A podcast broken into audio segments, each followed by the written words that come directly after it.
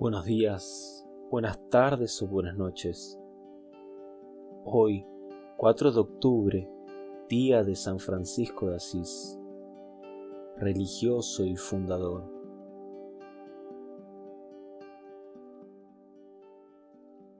Fundador de la Orden de los Frailes Menores, conocido como los franciscanos. San Francisco fue un santo que vivió en los tiempos difíciles de la Iglesia y la ayudó mucho. Renunció a su herencia dándole más importancia en su vida a los bienes espirituales que a los materiales. Francisco nació en Asís, Italia, en 1181 o 1182. Su padre era comerciante y su madre pertenecía a una familia noble tenían una situación económica muy desahogada. Su padre comerciaba mucho con Francia y cuando nació su hijo estaba fuera del país. La gente apodaron al niño Francesco, el francés, aunque éste había recibido en su bautismo el nombre de Juan. En su juventud no se interesó ni por los negocios de su padre ni por los estudios se dedicó a gozar una vida sanamente, sin malas costumbres ni vicios. Gastaba mucho dinero, pero siempre daba limosnas a los pobres. Le gustaban las románticas tradiciones caballerescas que propagaban los trovadores. Cuando Francisco tenía unos veinte años, hubo pleitos y discordia entre las ciudades de Perugia y Asís. Francisco fue prisionero un año y lo soportó con alegría. Cuando recobró la libertad, cayó gravemente enfermo. La enfermedad fortaleció y maduró su espíritu. Cuando se recuperó, decidió ir a combatir en el ejército. Se compró una costosa armadura y un manto que regaló a un caballero mal vestido y pobre dejó de combatir y volvió a su antigua vida, pero sin tomarla tan a la ligera. Se dedicó a la oración y después de un tiempo tuvo la inspiración de vender todos sus bienes y comprar la perla preciosa de la que habla el Evangelio. Se dio cuenta que la batalla espiritual empieza por la mortificación y la victoria sobre los instintos. Un día se encontró con un leproso que le pedía una limosna y le dio un beso. Visitaba y servía a los enfermos en los hospitales. Siempre regalaba a los pobres sus vestidos o el dinero que llevaba. Un día, una imagen de Jesucristo crucificado le habló y le pidió que reparara su iglesia que estaba en ruinas.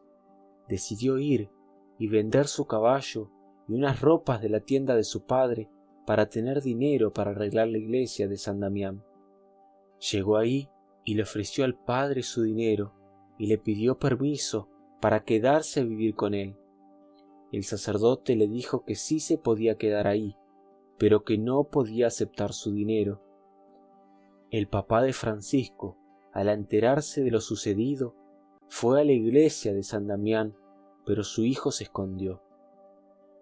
Pasó algunos días en oración y ayuno, regresó a su pueblo y estaba tan desfigurado y mal vestido que la gente se burlaba de él como si fuera un loco. Su padre lo llevó a su casa y lo golpeó furiosamente. Le puso grilletes en los pies y lo encerró en una habitación. Francisco tenía entonces veinticinco años. Su madre se encargó de ponerlo en libertad y él se fue a San Damián. Su padre fue a buscarlo ahí y lo golpeó y le dijo que volviera a su casa o que renunciara a su herencia y le pagara el precio de los vestidos que había vendido en su tienda. San Francisco no tuvo problema en renunciar a su herencia y al dinero de los vestidos, pero dijo que pertenecía a Dios y a los pobres.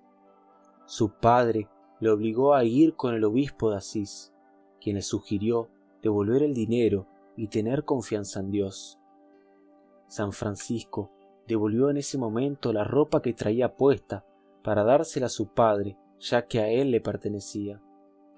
El padre se fue muy lastimado y el obispo regaló a San Francisco un viejo vestido de labrador que tenía al que San Francisco le puso una cruz con un trozo de tiza y se la puso. San Francisco partió buscando un lugar para establecerse. En un monasterio tuvo limosna y trabajo como si fuera un mendigo. Unas personas le regalaron una túnica, un cinturón y unas sandalias que usó durante dos años. Luego regresó a San Damián y fue a Asís para pedir limosna para reparar la iglesia. Ahí soportó las burlas y el desprecio. Una vez hechas las reparaciones de San Damián, hizo lo mismo con una antigua iglesia de San Pedro. Después se trasladó a una capillita llamada Porciúncula de los benedictinos, que estaba en una llanura cerca de Asís. Era un sitio muy tranquilo que gustó mucho a San Francisco. Al oír la palabra del Evangelio, no lleven oro, ni dos túnicas, ni sandalias, ni báculo. Regaló sus sandalias, su báculo y su cinturón, y se quedó solamente con su túnica sujeta con un cordón comenzó a hablar con sus oyentes acerca de la penitencia. Sus palabras llegaban a los corazones de sus oyentes. Al saludar a alguien, le decía, La paz del Señor sea contigo. Dios le había concedido ya el don de profecía y el don de milagros. San Francisco tuvo muchos seguidores y algunos querían hacerse discípulos suyos. Su primer discípulo fue Bernardo de Quintavalle, que era un rico comerciante de Asís que vendió todo lo que tenía para darlo a los pobres. Su segundo discípulo fue Pedro de Catania. San Francisco les concedió hábitos a los dos en abril de 1209. Cuando ya eran doce discípulos, San Francisco redactó una regla breve e informal que eran principalmente consejos evangélicos para alcanzar la perfección.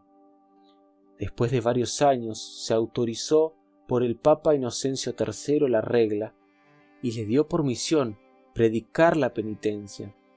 San Francisco y sus compañeros se trasladaron a una cabaña que luego tuvieron que desalojar.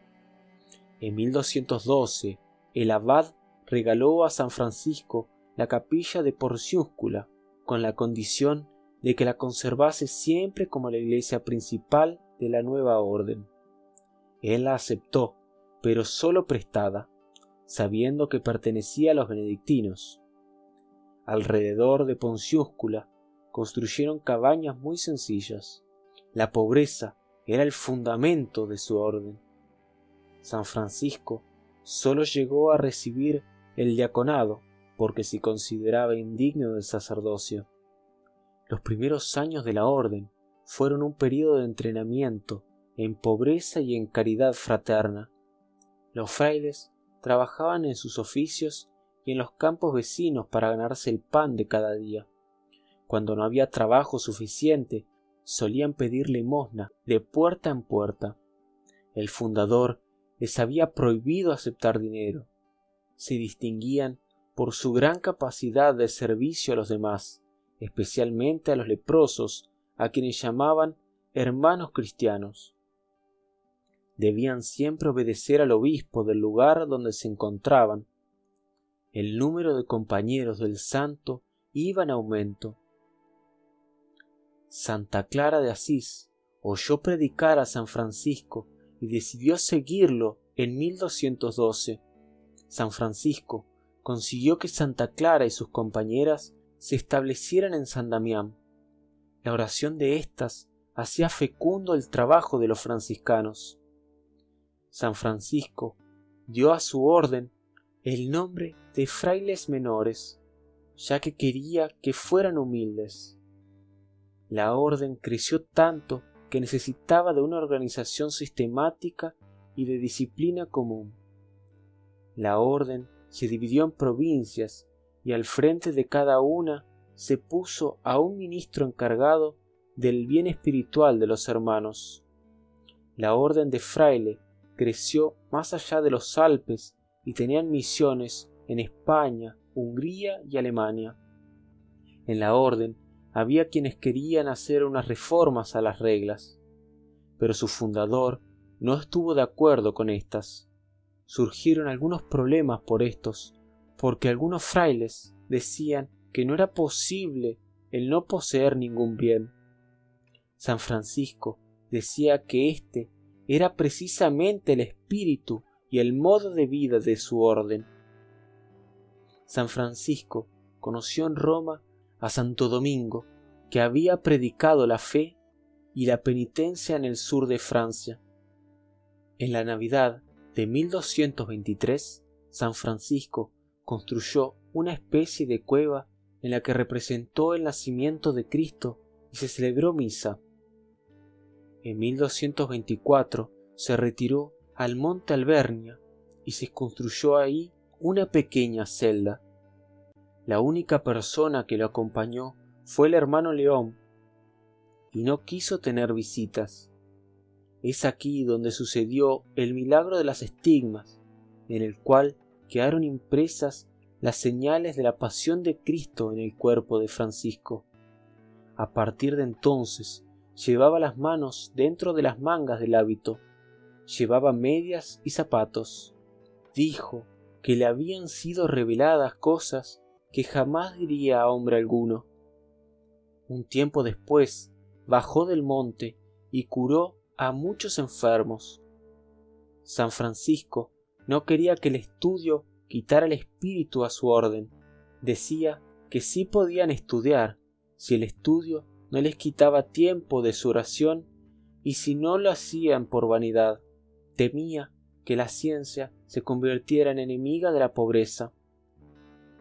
La salud de San Francisco se fue deteriorando, los estigmas le hacían sufrir y le debilitaron, y ya casi había perdido la vista. En el verano de 1225 lo llevaron con varios doctores porque ya estaba muy enfermo. Poco antes de morir, dictó un testamento en lo que les recordaba a los hermanos observar la regla y trabajar manualmente para evitar la ociosidad y dar el buen ejemplo. Al enterarse que le quedaban pocas semanas de vida, dijo Bienvenida, hermana muerte y pidió que lo llevaran a Porciúscula. Murió el 3 de octubre de 1226 después de escuchar la pasión de Cristo según San Juan. Tenía 44 años de edad. Lo sepultaron en la iglesia de San Jorge de Asís. San Francisco contribuyó mucho a la renovación de la iglesia de la decadencia y del desorden en la que había caído durante la Edad Media. ¿Qué nos enseña la vida de San Francisco? Nos enseña a vivir profundamente la virtud de la humildad. San Francisco tuvo un corazón alegre y humilde.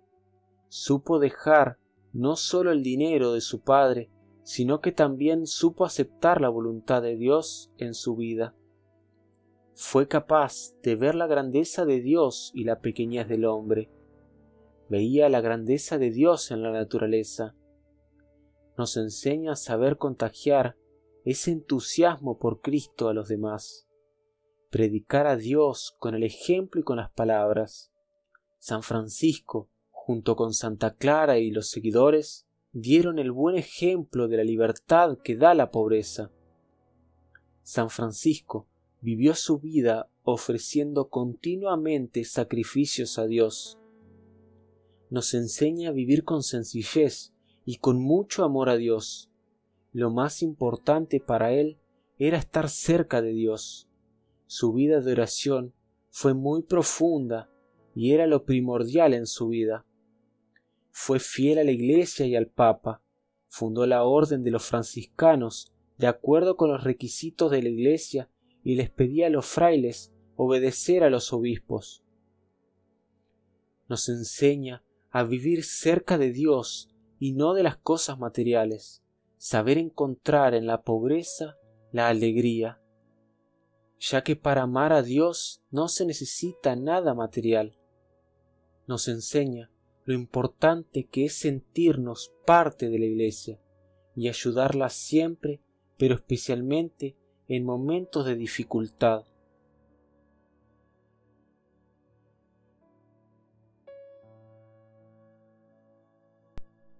Oración.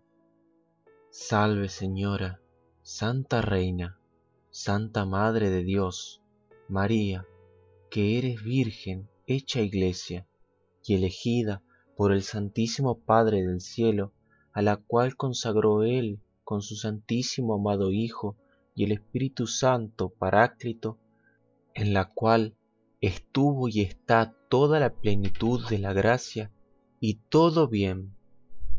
Salve palacio suyo, salve tabernáculo suyo, salve casa suya, salve vestidura suya, salve esclava suya, salve madre suya, y todas vuestras santas virtudes, que sois infundidas por la gracia e iluminación del Espíritu Santo en el corazón de los fieles, para que de infieles hagáis fieles a Dios. Amén.